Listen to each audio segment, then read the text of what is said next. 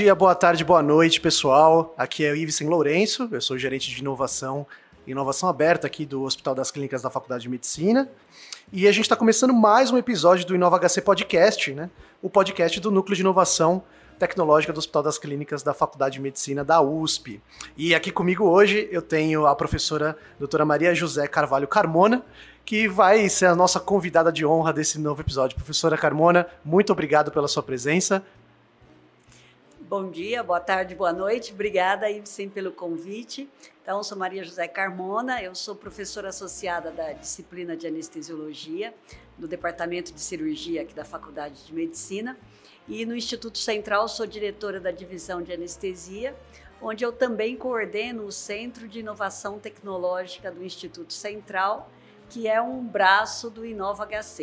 Então, estamos aí conectados dentro do ecossistema de inovação do Inova HC. Muito bom. A professora Maria José Carmona está com e, quase que iniciou esse também processo de inovação dentro do, do, Hospital das Clínicas, então tem apoiado demais o Inova HC e todas as ações de inovação do hospital de maneira geral. Então é um grande prazer ter você conosco aqui, professora. Então acho que para a gente começar essa conversa, acho que nada mais nada menos do que uma pergunta bastante interessante, né? Que quais são os principais desafios, professora, para você para trabalhar a inovação dentro de um ambiente tão complexo como o Hospital das Clínicas, um hospital terciário, né, terciário quaternário aqui de referência, hospital público e vinculado a uma universidade. Quais são os principais desafios para você começar a desenvolver o centro de inovação dentro do Instituto Central aqui do Hospital das Clínicas? Eu acho, que o principal desafio está realmente numa criação de uma cultura de inovação que esteja dentro de todo o ecossistema. É, eu acho que o, a instituição tem já uma grande cultura de pesquisa.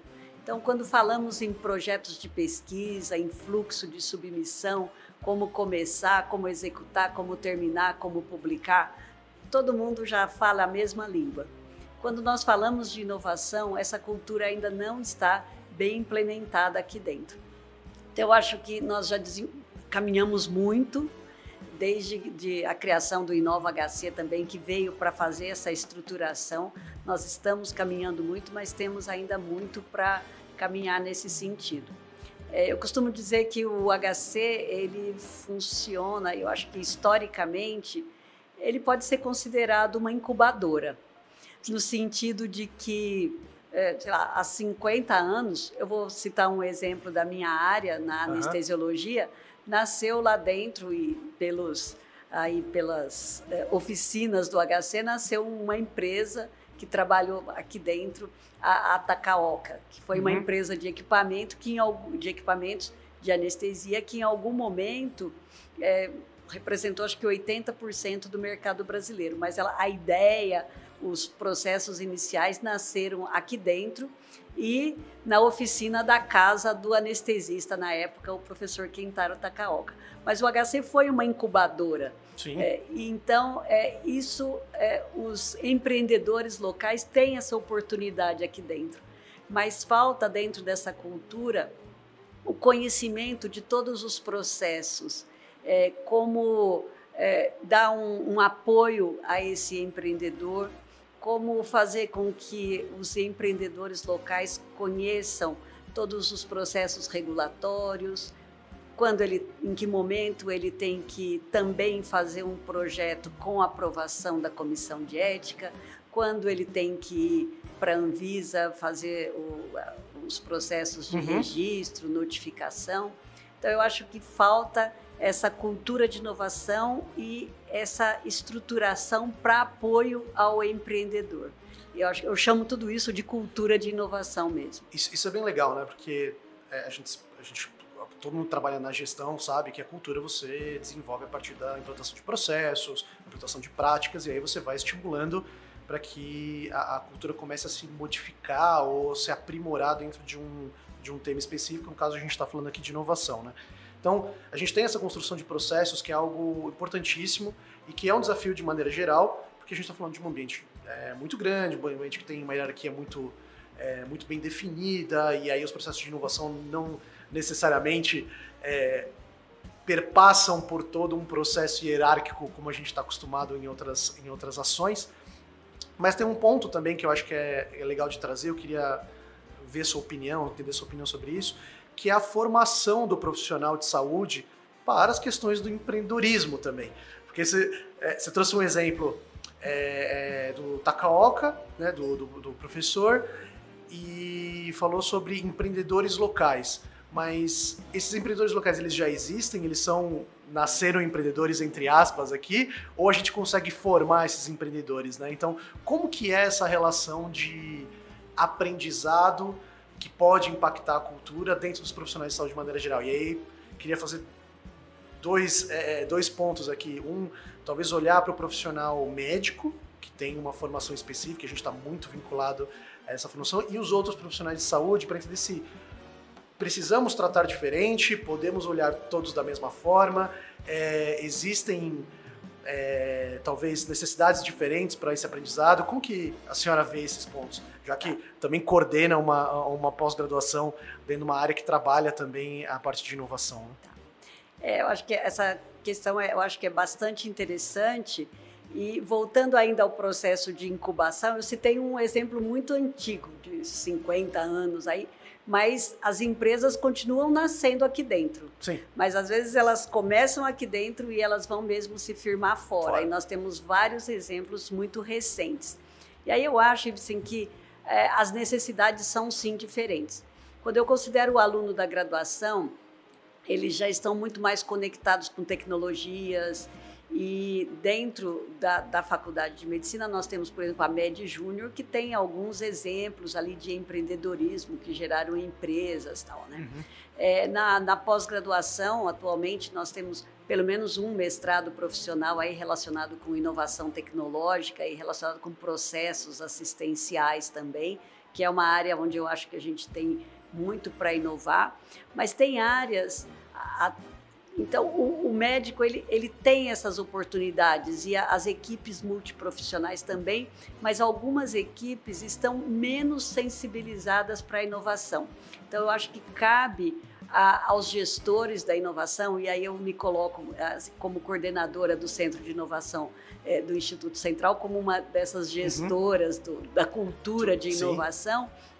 É, nós estamos, por exemplo, preparando agora para dezembro um curso de sensibilização para inovação para as equipes de enfermagem do complexo. Uhum. Eu acho que essa foi uma iniciativa porque nós entendemos que a enfermagem ela pode trazer muitas boas ideias de soluções do sistema de saúde, mas eles não estão sensibilizados dos processos que eles têm que é, conduzir para poder é, chegar à, à efetivação né, dessas ideias e realmente com soluções é, inovadoras para a saúde. Não, isso é muito legal. É, é gente, todo mundo, acho que, que, que participa de um ambiente hospitalar vê a participação da enfermagem como essencial no processo assistencial, na operação de qualquer hospital. Sim. Todo mundo sabe, acho que todo mundo que vivencia é, cada vez reconhece mais esse, esse papel da enfermagem. E a gente realmente vê que são alguns expoentes que aparecem como enfermeiros que começam a empreender de fato. Né? A gente vê mais médicos participando desse empreendedorismo, talvez por ter dentro da formação, uma formação talvez um pouco mais de profissional autônomo, de, é, tem uma, uma cultura um pouco mais de, de poder trabalhar como profissional autônomo, médico, né, dentro da, da formação, que talvez talvez assim potencialize essa veia empreendedora num primeiro momento, não que saiba de todos os processos, mas mais é, pensando no mindset, né, no modelo mental, do que necessariamente o grupo de enfermagem. Não sei se estou falando uma besteira aqui, mas me parece algo nesse sentido. É, eu acho que a sua percepção é correta, porque eu percebo dentro das equipes multiprofissionais, eu tenho visto muito mais é, ideias inovadoras e projetos de inovação vindos de grupos de fisioterapia do que enfermagem. E acho que tem eh, a, a, enfermagem tem muitos, muitas oportunidades de fazer ideias eh, inovadoras virarem produtos e, e virarem processos que realmente contribuam para melhorar o sistema de saúde. E acho que, assim como a enfermagem, nós precisamos olhar para outras áreas multiprofissionais também, né? É, nutrição, a farmácia tem muitas soluções de Muita inovação, coisa. a farmácia hospitalar, e acho que dentro desse ecossistema todo, nós temos muitas oportunidades. E como eu digo, a, a, inovação ela não tem que ser complexa, ela tem que resolver problemas. E muitas vezes uma boa ideia ela pode vir da pessoa que está fazendo a limpeza. É uhum. É importante que essa boa ideia ela tenha um caminho que realmente resulte numa solução que seja inovadora e que é, resulte ou em economia de tempo, ou em economia de recursos, ou mesmo num novo produto que possa ser vendido. Não, isso, isso é, é, é bem interessante, né? Então, a gente está falando de é, da capacidade empreendedora das pessoas, né? De como é, ajudar a florescer a capacidade empreendedora das pessoas através de processos muito bem definidos, processos ali que sejam transparentes, sejam tenham uma é, começo, meio e fim, sejam, estejam acessíveis para todas as é, todos os profissionais de saúde, independente do nível, do cargo e etc.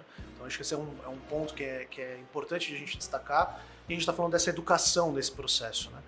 E eu queria destacar um pouco nessa é, esse ponto da educação.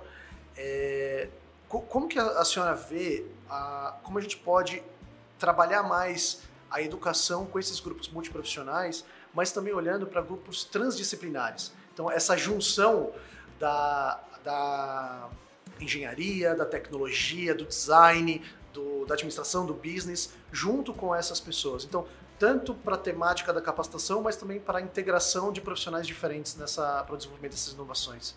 Eu vejo que são dois aspectos, um a, a, a que podem estar juntos, né? Uma sensibilização para isso existem técnicas, né? Para isso, eu acho que o próprio design thinking é um dos métodos para ser utilizado, mas essa possibilidade de colocar equipes diferentes juntos, esse, esse eu acho que é um papel é, do Inova HC ou nos institutos, né? De realmente é, colocar é, um, um, engenheiro junto com o médico, um engenheiro junto com o enfermeiro, para que uma ideia ela realmente possa evoluir até um, um, eventual produto. Né? Isso eu acho que é o nosso grande desafio. Nós temos trabalhado com isso, né? em parceria, seja com a, com a Escola Politécnica, com a FEI, com o Mackenzie, e aqui dentro tem várias uhum. iniciativas aí dessas é, relações e também da, da relação é, com os profissionais da saúde com as equipes de ciências de dados. Isso eu acho que é fundamental e a área de tecnologia de informação aí tem atualmente um, um papel importantíssimo dentro da inovação em saúde. Né? Então, eu acho que criar um ambiente uhum. aí de engenheiros, profissionais de saúde, sejam médicos ou não, todos os quem está na área da saúde e as equipes de tecnologia de informação, eu acho que com isso é, bem estruturado e bem direcionado podem sair muitos produtos. Mas eu acho que um outro ponto muito importante é que essas equipes também tenham um contato com as empresas externas, com a indústria especificamente.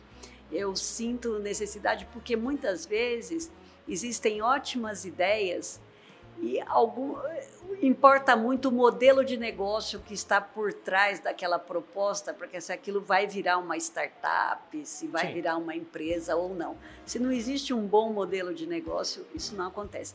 E algumas vezes a ideia é muito boa, mas ela não contempla uma startup.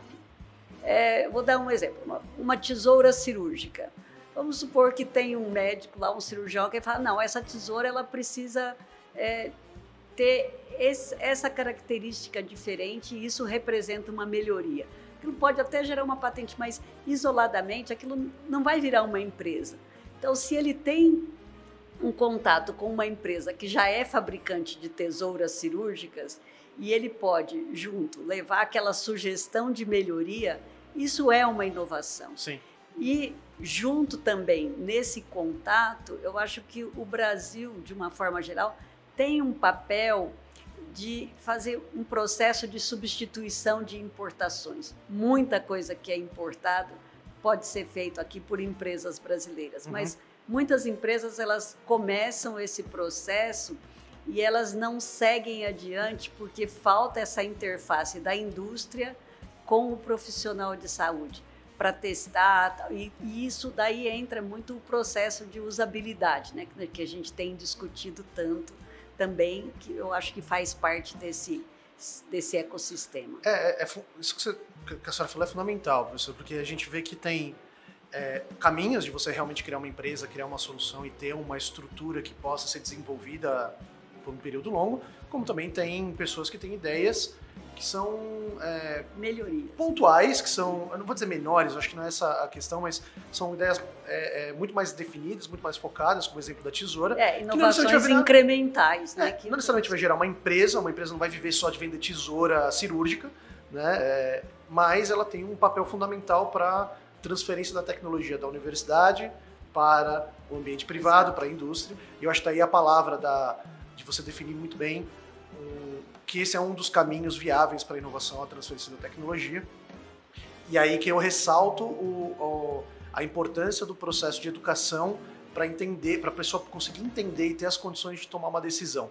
Né? Esse inventor, esse é, possível empreendedor, quero fazer uma transferência de tecnologia, quero seguir para um processo de abertura de uma empresa e assim por diante. Então esse processo de educação é bastante importante, né?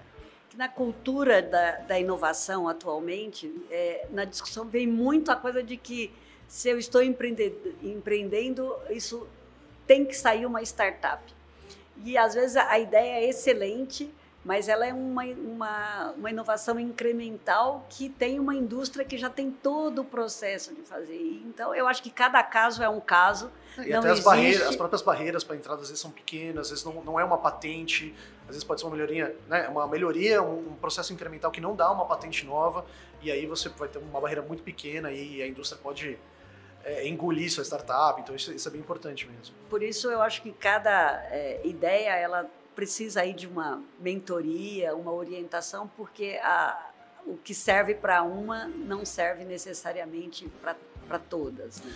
E, e, tem a, a, o protagonismo do, do empreendedor, né, que é importante. Por isso que esse processo de educação é fundamental né, dentro da, da cultura, para que ele possa tomar as decisões, porque no final das contas é se ele decidir tocar a empresa, é ele que vai tocar, não é a, a incubadora que ele nasceu que vai tocar a empresa que ele, que ele desenvolveu, né?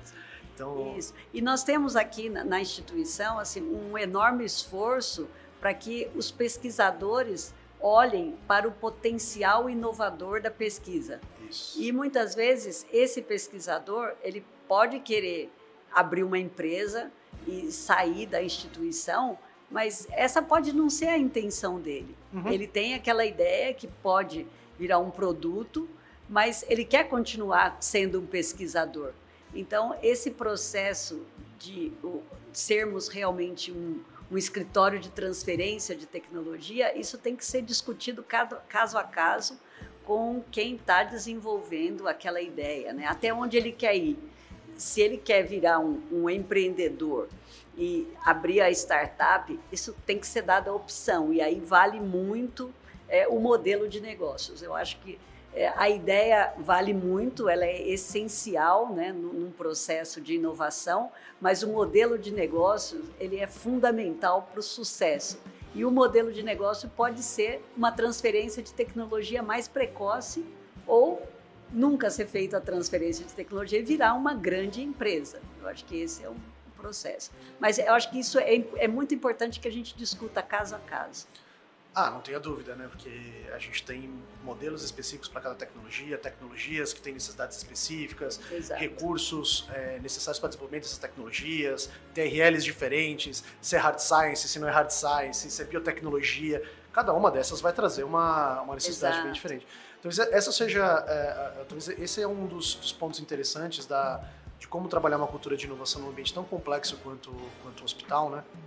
De você conseguir mapear todas essas, essas possibilidades, porque a gente tem várias possibilidades. A gente tem pesquisa aqui de genética à informática médica, a gente tem os LINs, os nossos laboratórios de investigação Sim, médica, exato. que tem uma ampla, são 60 e, 66, 67, uhum. agora, se eu errar o número aí, perdão, gente, mas é algo, nisso, quer dizer, a gente tem uma, uma capacidade de gerar é, inovações aqui dentro que é gigantesca através das pesquisas que a gente então, é, esse é um desafio bastante importante, né? Como que a gente estabelece né, essas, essas estruturas? E também a orientação para o empreendedor de onde ele vai buscar o investimento. Pode ser no, no mercado, buscar um investimento realmente até de, um, uhum. de uma fintech, mas é, em alguns casos, ele pode ir buscar apoio da FAPESP, buscar, por exemplo, um PIP, e aí eu acho que nós temos esse papel de orientá-lo na construção de um bom projeto para que seja um PIP vencedor, né? Uhum. E ou ele pode desenvolver mais pesquisa para melhorar aquele processo. Então eu acho que também de novo cada caso é um caso, mas acho que cabe a, ao nosso núcleo de inovação tecnológica é, poder discutir com quem tem a ideia de qual caminho ele deve seguir e onde buscar esse investimento. É, isso é fundamental e é interessante que cada vez que a gente vai evoluindo aqui na conversa, mais eu vejo a importância do Incube, que é o nosso, pro, nosso processo inicial, nosso programa Com inicial certeza. de aprendizado, de... Eu não gosto de falar de, de, de incubação, mas ele é ele é o primeiro passo desse processo de incubação nosso, que a gente já falou que... Entra na que, cultura de inovação. Que já quase acontece mais de 50 anos aqui, de certa forma, no Hospital Sim. das Clínicas, agora de uma forma mais sistematizada, né, junto com, com o programa, que é justamente essa experiência, né, de é, participar de um programa que apoia, que ajuda a, a, a conectar com possíveis investidores, que dá os caminhos, que dá os conteúdos necessários para esse aprendizado. Então, cada vez mais que a gente vai conversando, vai evoluindo a conversa, eu vejo a, quanto mais essas conexões fazem com o Incube, que para quem está ouvindo aqui a gente, se não conhece, o Incube é nosso programa de apoio à inovação interna aqui do Hospital das Clínicas, onde a gente ajuda os pesquisadores, é, equipe multiprofissional, todos os funcionários do, do hospital e da Faculdade de Medicina a desenvolverem suas ideias, seja ela part, já partindo de uma pesquisa já, já feita, uma pesquisa básica, uma pesquisa aplicada, ou de, é, de uma ideia que teve no dia a dia aí do é, pessoal administrativo, da enfermagem, do, da, da, nutrição, ou o que seja. Né? Então, cada vez mais a gente está, a gente vai afunilando e vai chegando nessa, nessa grande solução aí que a gente já vem desenvolvendo é, desde o do, do ano passado, né? que a gente vem conversando sobre isso. Agora, dentro desse processo, é, um, um ponto de dificuldade para esses empreendedores é todo o arcabouço jurídico, especialmente se ele vai, desenvolver, vai co-desenvolver com o Hospital das Clínicas esse processo. Esse, é, você sabe, é um, uma parte que nós estamos trabalhando para tentar facilitar esses processos. Acho que estamos caminhando bastante. Sim. E eu acho que isso sim, quando esse processo todo estiver bem é, destravado, vai facilitar muito é, o auxílio aos empreendedores e fazer com que eles cheguem mais rápido numa próxima fase também, que é enfrentar a Anvisa. Que esse Isso. é um enorme desafio para os empreendedores. Eu colocaria um dos, esses como os, acho que dois principais gargalos, né? É, regulatório, com certeza. Então, tem um arcabouço regulatório gigantesco na Anvisa que tem sido trabalhado nos e últimos anos. O arcabouço jurídico faz parte de tudo é, isso. Acho que o regulatório é um ponto bastante importante. O arcabouço regulatório, principalmente é, para iniciar o processo de inovação, eu acho que ele está muito nessa, nessa vinculação, principalmente do ambiente público. Né? Se a gente é um ambiente privado, a gente tem um pouco mais de... É, a, gente, a gente fala, né, a diferença do, da administração, do direito público e do privado é que no direito público você só pode fazer aquilo que está escrito na lei que você pode. Se não está escrito, você não pode fazer também. no privado, né? ah, se não está escrito, quer dizer que eu posso fazer, né? É um pouquinho diferente. Então, é, e aí a gente tem essas diferenças, a, a, lei de inovação federal diz uma coisa, a lei, a lei de inovação estadual diz outra para algumas coisas. A gente tem o novo marco legal das startups que também ajuda um pouco no processo de integração de tecnologias. Então acho que tem um caminho, né? Muito bem isso. A gente vem trabalhando muito isso e o governo, de maneira geral, né, o ambiente público vem desenvolvendo novos instrumentos para possibilitarem, mas tem algumas questões de se você tem dedicação exclusiva, um professor de, de universidade tem dedicação, exclusiva, tem uma dificuldade para, por exemplo, gerar uma startup, ser um empreendedor, ser um sócio. Então acho que tem algumas, alguns pontos ainda que a lei precisa evoluir para talvez potencializar o desenvolvimento de, de, de novos negócios. E o arcabouço regulatório, não tenha dúvida que é um, principalmente que a gente fala agora de software as a medical device, que é um negócio que ninguém sabe o que fazer. é difícil. Muitos desafios. A sabe, não sabe mais ou menos o que fazer com isso. Às vezes pergunta É, mas aonde você desenvolveu esse software? É, quais são as suas boas práticas de fabricação? Aí você fala, não, não tenho. Eu desenvolvi o software na minha cama, sentado. eu não tenho. Exato. É, então, é, esses são pontos bem, bem interessantes. Sim, eu acho que esse, esses desafios eles virão, mas eu acho que estarmos trabalhando neles fará com que as soluções cheguem mais rapidamente. Né? E o Brasil tem muito para caminhar na área realmente de inovação em saúde e fica uma, sempre uma questão de se substituir tecnologia é inovação ou não. Uhum. Eu acho que gerar emprego é inovação. Esse é o meu entendimento. Então, quando consideramos que muito, muito é, do que a gente usa ainda tem uma origem é, na China, na Índia, na Europa, tal. Então, quando conseguirmos que as empresas nacionais fabriquem com qualidade, com segurança, com uma boa usabilidade, o que nós estamos importando, eu acho que estaremos dando uma enorme contribuição para o desenvolvimento do que a gente chama de o complexo econômico industrial da saúde. E isso eu acho que é inovação. E, não, é, nossa, é essencial isso que, que, que tu falou agora, porque é exatamente são os desafios da indústria da industrialização no Brasil de maneira geral, da indústria nacional em, em relação da à indústria, indústria da saúde. E aí a gente está falando da, dessa industrialização, entre aspas, da saúde, que é essa, essa potência de gerar novas tecnologias dentro da saúde e que a gente vai se esbarrar nas mesmas, nos mesmos problemas que, que a indústria já enfrenta há alguns anos para gerar inovação e gerar competitividade. Porque hoje, se você for avaliar um produto que é produzido na China e um produto que é produzido aqui, quase não há competitividade nas, nas relações de preço. Né? Não nas relações de qualidade, mas nas relações de preço.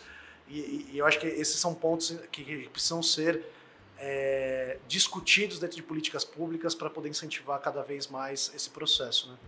É, algumas décadas a gente viveu o processo da indústria dos genéricos na, na uhum. área farmacêutica, né? E muitas indústrias que começaram produzindo genéricos hoje elas já começam a pesquisar, a lançar produtos próprios. Uhum. Eu acho que esse é um exemplo.